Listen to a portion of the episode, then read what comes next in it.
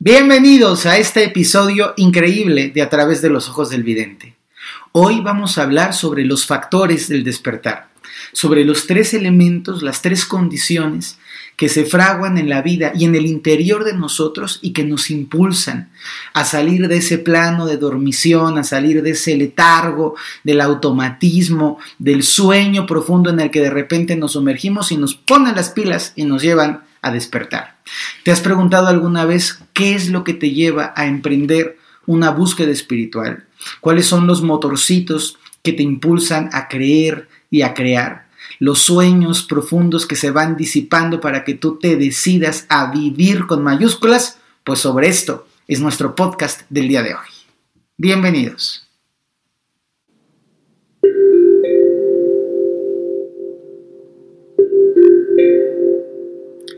Más allá del mundo visible hay un mundo extraordinario, una realidad de energía y vibración, un espacio sagrado, espiritual y mágico.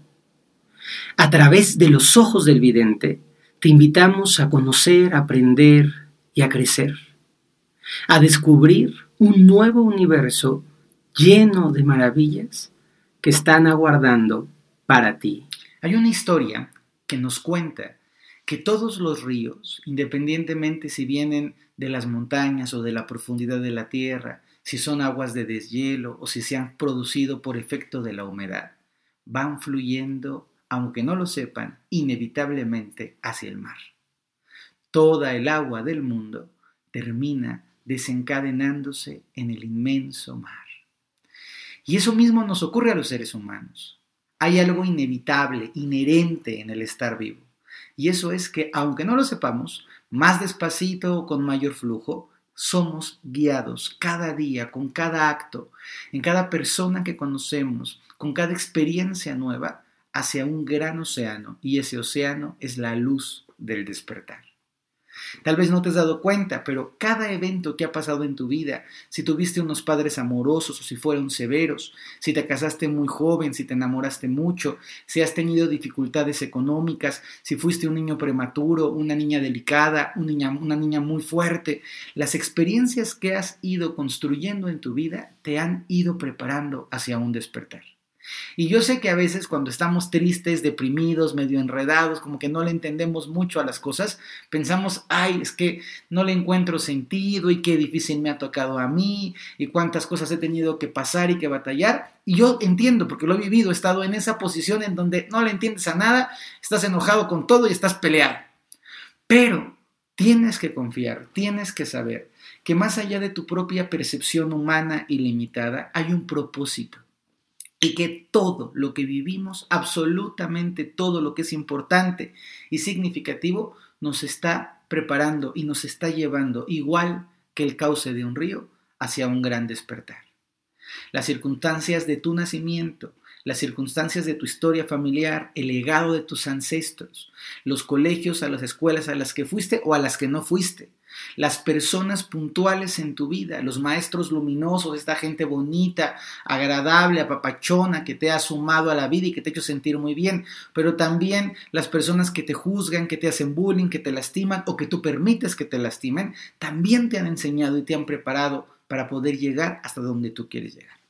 Sin embargo, existen tres factores, tres elementos que son indispensables para el despertar para poder salir de este letargo en el que a veces nos, metemos, para poder desaparecer esta cueva profunda del automatismo, de la rutina, de lo dinámico, cuando dejamos de ser auténticos y nos vamos volviendo un producto estándar, hay tres condicionamientos que se llaman los factores del despertar. Hoy, en nuestro capítulo 21, que es una maravilla haber llegado hasta aquí, de a través de los ojos del vidente, vamos a hablar sobre el despertar. Y te quiero pedir que te suscribas, por favor, que califiques. Hay gente que me dice, oye Fer, ¿cómo ayudo al podcast? No, ya lo recomendé, ¿qué más puedo hacer? Calificarlo muy bien. Ahí en la plataforma en la que lo estás escuchando, si tú tienes unas partes de calificación, si les pones estrellitas, eso nos ayuda muchísimo. Y ojo, cada que alguien más se suscribe y que el campo crece y que la gente se va emocionando y que yo me doy cuenta que las palabras, los mensajes les van sirviendo y les van resonando adentro, nos motiva a poder seguir creando más y mejor contenido. Estamos ahí dándole vuelta en el equipo de Ferbroca para sacar un segundo podcast, pero eso depende de su cooperación, de la entrega, que les guste, que nos ayuden a expandir esta voz preciosa. Muy bien. Cuando hablamos de el despertar, me gustaría empezar por, por contarles una, una historia en la tradición mesoamericana sobre la tradición chamánica. Se dice que los seres humanos en el principio de la creación estaban despiertos y que los seres humanos teníamos tres ojos. Un ojo que nos servía para mirar hacia afuera, para mirar a los otros. Un ojo que nos servía para ser empáticos. Un segundo ojo que nos servía para mirar hacia adentro, para observar qué nos estaba ocurriendo, cómo estamos sintiéndonos, qué pasa en nuestra vida. Y un tercer ojo que nos servía, que estaba en la parte de arriba de la cabeza, que nos servía para mirar, para mirar hacia el cielo, para mirar lo superior, para mirar lo sagrado. Los seres humanos, en el origen, teníamos estas tres miradas. La mirada que nos permitía relacionarnos con los demás, la mirada que nos permitía observarnos a nosotros y la mirada que nos permitía conectarnos con lo sagrado. Tú nomás imagínate la belleza de esos seres humanos de la edad dorada, siendo capaces de lo que está pasando con el otro, pero lo que estás sintiendo tú, pero lo que está pasando en la trascendencia. Esos humanos estaban despiertos, plenamente despiertos. Se asemeja mucho al mito del Edén, en donde los primeros hombres estaban en contacto con lo divino, estaban en contacto con la gran presencia. Igual que la época eh, dorada de la antigua Grecia o que las épocas prevedaicas en la, en la, en la tradición hinduista, había esta conciencia de que estaban juntos los dioses y los hombres. Y los hombres estaban despiertos y contentos, sin culpas ni vergüenzas, sin hambre ni deseos del ego, plenos y contentos. Pero ocurrió algo una divinidad, una energía, voy a decir que no es negativa, una, una divinidad que es tramposa, que en el panteón mesoamericano se llama Tezcatlipoca o Tezcaltipoca, dependiendo de cómo se lea, eh, eh, le, propone a los dioses y decir, a ver, vamos a ver, tú dices que los hombres, que son la máxima creación, están muy despiertos, son muy vivarachos, muy lindos, muy simpáticos. Déjame ponerles una prueba. Yo no voy, fíjense qué importante es, yo no voy a intervenir, no los voy a condicionar, solo les voy a poner una prueba. Y la prueba es que a los hombres les empezaron a poner espejitos, una, superficie reflejante, y con esos espejitos los empezaron a distraer. Ellos estaban claros, conscientes, precisos, así como tú hoy en la mañana, en una nitidez búdica, en un estado de evolución sorprendente, y de pronto hubo unos espejitos, unos destellos brillantes. Esos destellos brillantes fueron haciendo que las personas que estaban muy bien, a todo dar en su vida, se empezaran a distraer. Cuidado con esto porque tiene una enseñanza en tu vida. ¿Qué te distrae? Te distrae el tráfico, te distrae la deuda, te distrae lo que está haciendo el otro, te distrae la comparación, te distrae la rabia, te distrae lo metiche que a veces eres. Bueno, pues esos distractores fueron haciendo que la gente viera los espejitos y la gente fue yendo hacia los espejitos, a perseguir los espejitos el Dios, vamos a poner malo, solo estaba mostrando los espejitos y distrayendo a la gente, la gente se fue acercando, llegaron a donde estaban los espejitos. Y cuando estaban los espejitos, y aquí viene la parte importante, se crea un gran salón de espejos brillantes y de humo. Ese salón, y esto es muy importante que lo sepamos, no está cerrado, está abierto. Pero cuando la gente entró en el salón, quedó tan deslumbrada, tan atarantada, viendo los reflejos y viendo el humo, que se olvidaron de salir del salón. Desde entonces se cree en la tradición chamánica que los seres humanos estamos dormidos. Estamos encerrados en un salón de espejitos brillantes que nos distraen y de humo. Los espejos nos llevan a pensar de una manera equivocada que vivimos en el reflejo, que vivimos en el espejo y no que vivimos en nosotros. Y me van a conceder razón si son conscientes porque muchas veces estás más en la comparación de lo que hace el otro, de lo que cobra el otro, de lo que gana el otro, de cómo está de guapa o de cómo está de guapo el otro, estás comparando con los hijos de afuera, estás juzgando al vecino de enfrente, estás opinando sobre el niño de, la escuela compañero de tu hijo, estás este, comparándote con el otro terapeuta, estás todo el tiempo afuera, en el reflejo. Y el humo representa distorsión. Entonces vivimos en una realidad de espejos y de humo y estamos dormidos. Y los seres humanos, poco a poco, generación tras generación, han ido enseñando a sus descendientes a seguir dormidos, hasta que llega un momento en el que colectivamente los seres humanos estamos presos. ¿Qué significa esta prisión? Nadie nos está encerrando, solitos nosotros nos seguimos encerrando. Y sale el coche nuevo y te atrapa, y sale el teléfono nuevo y te atrapa, y sale la chunchita nueva y te atrapa, y ahí estás tú totalmente distraído. En lugar de estar viviendo tu vida, tu historia, en lugar de estar en la búsqueda de despertar los tres ojos, el ojo de afuera y el ojo de adentro y el ojo de arriba, tienes un, par de ojos grandotes hacia afuera, todo el tiempo viendo qué pasa con el mundo, sobreestimulado, con unos niveles de cortisol bestiales, con un estrés terrible, con ansiedad, todo afuera, todo afuera, todo afuera. Pero ¿dónde está él adentro? Ah, para eso meditamos. Muy bien, meditamos y hacemos conciencia interior para revisar el adentro, para despertar el ojo interior. ¿Y dónde está el tercer ojo? El ojo que mira lo divino. Ah, Fer, para eso hacemos clases espirituales, para eso tomo cursos contigo. Muy bien, es verdad. Tomamos cursos y aprendemos para poder regresar al contacto con lo divino, para poder mirar en segunda atención, para poder descubrir lo que hay más allá de lo plano. Escuchan este podcast porque les gusta ver el mundo a través de los ojos del vidente y a través de los ojos del vidente es ese tercer ojo que nos lleva a lo superior. Entonces, estamos dormidos, atrapados en la rutina, en la monotonía. ¿Qué nos despierta? Bien, en la tradición chamánica hablamos de tres factores fundamentales que nos llevan al despertar. Uno de esos factores el más común, pero no necesariamente el más bonito, es el factor que llamamos el factor de la tormenta, el factor de la crisis. ¿Qué quiere decir?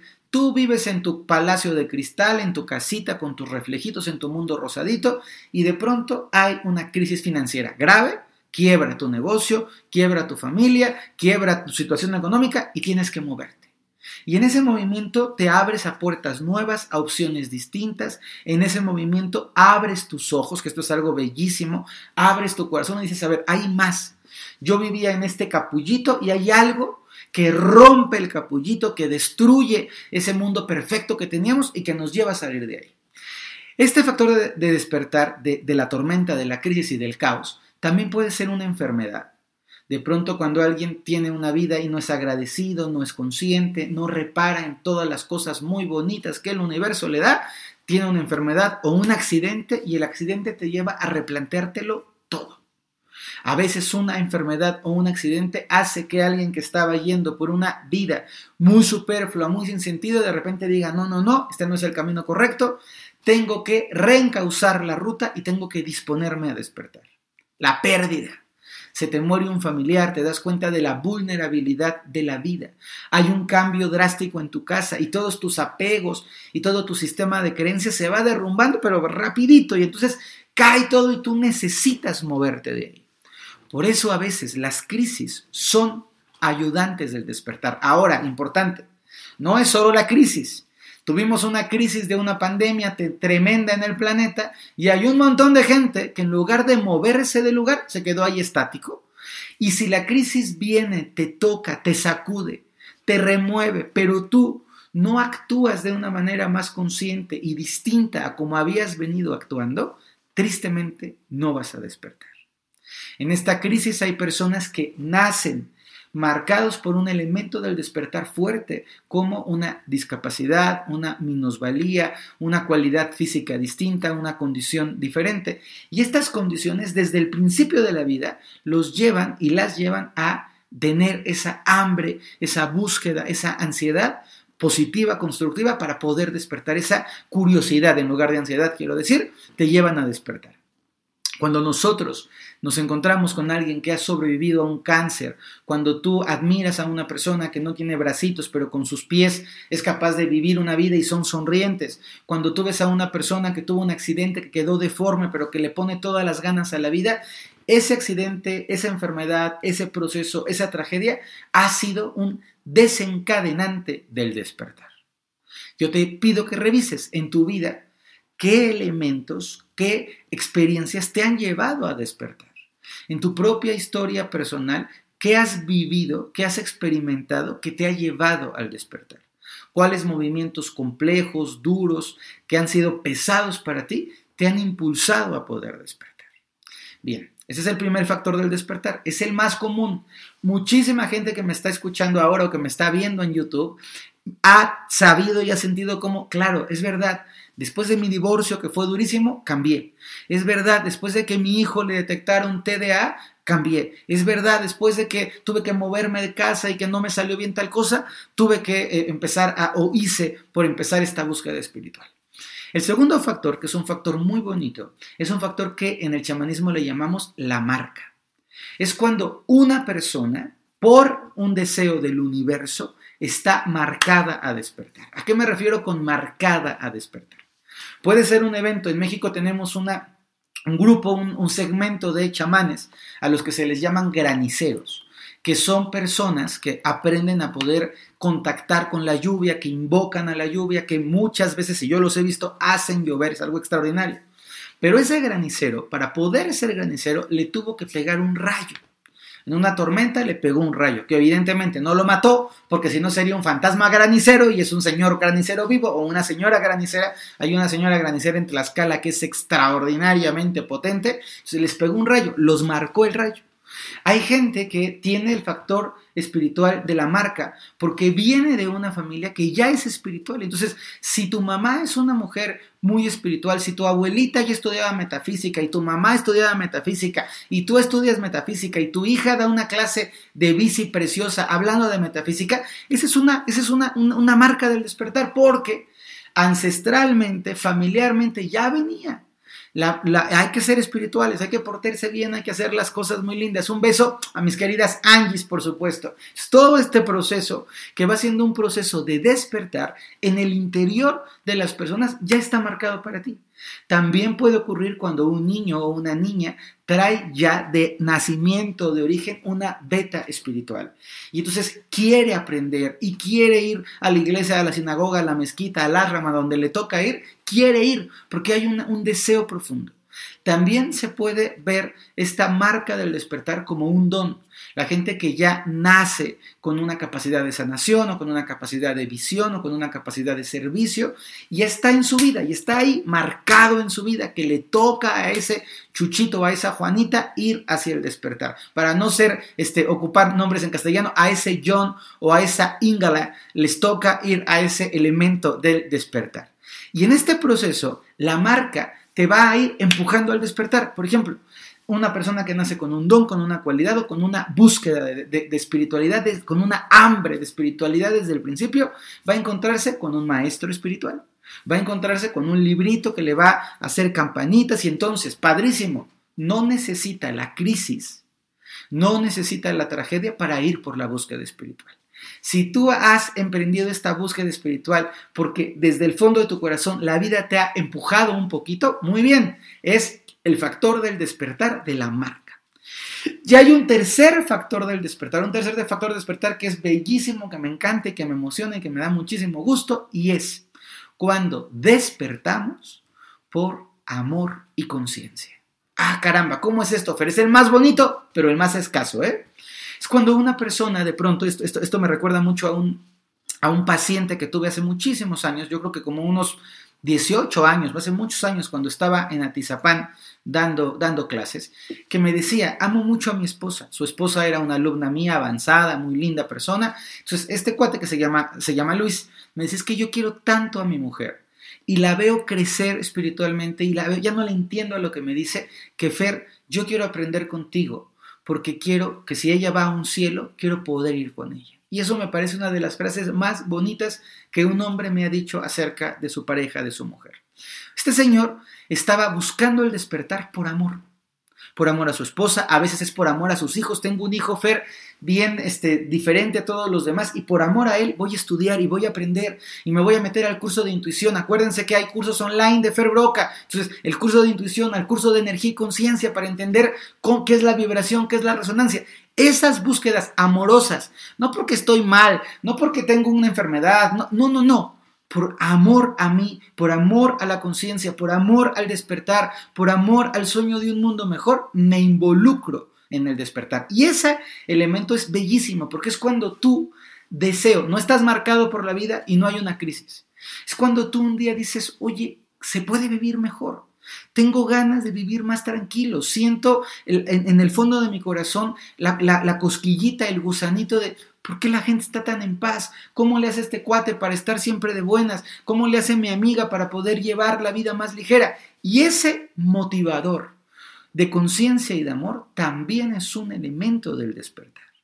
Cuando cada uno de nosotros, de una manera linda y bonita, de repente decimos, wow, estoy viendo, yo les voy a platicar un poquito de cómo yo empecé a tener esta búsqueda meditativa. Como saben, crecí en un hogar muy católico, muy cristiano. Yo lo agradezco y lo honro y tengo mucho respeto por la iglesia católica y por las iglesias cristianas en general. Pero en la iglesia yo no entendía la meditación. Yo tenía 3, 4 años, iba a la iglesia y entonces era un, un, sacerdote muy bonito que nos ponía a meditar. Bueno, nos ponía a meditar, a ver, quiero aclarar. Vivía en un pueblito que se llama Santa Cruz Acatlán, que está en el Estado de México. Había un seminario cuando yo era chiquito y yo tenía mucha cercanía con los sacerdotes y, con el seminario como tal. Quiero decir con toda claridad que yo viví, crecí con seminarios de sacerdotes y nunca me pasó nada feo, todo fue bonito y a mí me tocó una experiencia muy linda. Entonces, realmente el, el director del seminario, el padre, le enseñaba a los sacerdotes, a los seminaristas a meditar y yo entraba con los seminaristas porque está marca espiritual desde el principio yo era un niño tan raro, tan raro, que si me decían el parque, el campo de fútbol y la iglesia, que como pueblito estaba enfrente del campo, está todavía el campo y la iglesia, yo iba a la iglesia. Ya luego me gustó el fútbol y ya empezaba a hacerle cambalache. Pero al principio de mi vida, mis primeros 11 o 12 años, a la iglesia todo el tiempo. Y entonces, yo escuchaba la, la meditación cristiana y decía, no le entiendo nada, mente de niño se me iba para todos lados. Pero un día, un poquito más grande, como por ahí de los 23 años, más o menos 24 años, me invitan a un curso de budismo y yo con esta hambre espiritual voy a un, a a una, eh, no es un templo, voy a, una, un salón de eventos, un salón de clases espirituales y hay unos monjes. Y de pronto yo veo el aura de un monje budista y dije, wow, wow, wow qué brillo, qué nitidez, qué transparencia, yo quiero eso. Yo me acerqué al monje, el monje no hablaba español, con una persona que hablaba inglés, y le dije al monje que yo quería eso y me dijo, respuesta maravillosa, medita. Muchísima gente ahora me escribe, Feres, ¿qué quiero? Y yo respondo, medita. Es que medita, porque meditar es extraordinario, pero yo tuve que tener un motivante de decir, yo quiero esa energía en mí, o una energía similar a esa energía en mí, para poder inspirarme a la meditación. Eso, esa, la, meditación fue un despertar amoroso y consciente. Yo quería, no, nadie me empujó, nadie me obligó, no tuve una crisis, decidí aprender a meditar porque quería vivir bonito, quería brillar, tener la claridad, la presencia, el centro, tal como lo tenía ese monjecito, del cual, por cierto, aún conservo un rosario, un, rosario, un mala, un rosario de oración budista, sigo teniendo el, el rosario de ese monjecito y me inspira a poder meditar. De tal manera que, simplificando y sintetizando, un elemento del despertar es la crisis, el caos, las pandemias, enfermedades, quiebres, pérdidas y demás. Un segundo factor del despertar es la marca, cuando eres empujado a despertar, cuando te toca y una y otra vez la vida te va poniendo enfrente, métete al curso, te llega el libro, este, ándale por favor, mira que tú tienes algo, es que dentro de ti hay una posibilidad de sanar, ayuda a la tierra, ahí está el marcaje, la marca constantemente. Y el tercero es el amor y la conciencia. Da igual, como sea que sea el factor que te lleva al despertar, te quiero platicar algo. Ese salón de espejos, que no es tal como un salón físico de espejos, existe en nuestros días. Esos brillitos que nos distraen existen en nuestros días. Yo te invito a que tú, en el fondo de tu corazón, aprendas a contactar con tus tres ojos. Que aprendas a mirar al otro, sí, a ser empático, muy bien, atender a tus hijos, padrísimo, pero que también aprendas a mirarte a ti, lo que estás sintiendo, lo que estás pensando, de dónde surge tu pensamiento, con qué te estás conectando, qué estás vibrando y pulsando dentro de ti, qué ocurre cuando hay un estímulo externo, cómo reaccionas a esto. Y finalmente, que tú actives tu tercer ojo, tu ojo que te lleva a mirar lo superior. Es más, voy a hacerles un, un acuerdo. Si de ustedes 100 personas les gusta esta información, pónganlo hoy mismo, hoy miércoles pónganlo en el chat y la próxima, el próximo podcast lo dedico a explicar estos tres ojos, el ojo de afuera, el ojo de adentro y el ojo superior, que representan la integridad de la conciencia espiritual. Si les gusta, pónganlo, coméntenlo por favor, acuérdense de compartir el podcast, recuerden que estoy en Facebook y en Instagram, Ferbroca y Ferbroca1, que estamos en YouTube, que estamos en todas las plataformas, gracias por sus mensajitos de aliento. Y si 100 personas nos dicen, sí, venga, el próximo podcast, se los ofrezco sobre los tres ojos, el ojo externo, el ojo interno y el ojo del despertar. Recuerden que tenemos los cursos online que pueden ver ustedes, que hay un curso precioso de 21 días para meditar. Acuérdense que tenemos el primer curso presencial eh, en la Ciudad de México, que estoy bien contento. Este curso presencial en la Ciudad de México es el 2 y 3 de abril en la zona de Polanco. Pueden pedir informes. La gente que nos escucha en Europa, voy a Madrid, les va a tocar un poquito cortito el podcast, pero voy a Madrid el del 18 al 20 tengo un retiro en Madrid y la gente de Estados Unidos, tan linda, mi comunidad latina allá, vamos a Miami. El 30 de abril y el 1 de mayo estamos haciendo un taller por allá. Les mando un abrazo fuerte, muchísimas bendiciones. Y como sea que sea, no se queden presos de los espejos, no se queden atrapados en los reflejos y en el humo. Recuerden que la vida es muy grande, que la vida es muy bonita y que merece la pena salir a experimentarla con conciencia, armonía y mucho amor. Gracias a todos y nos escuchamos y nos vemos la próxima semana. Un besote, bye bye.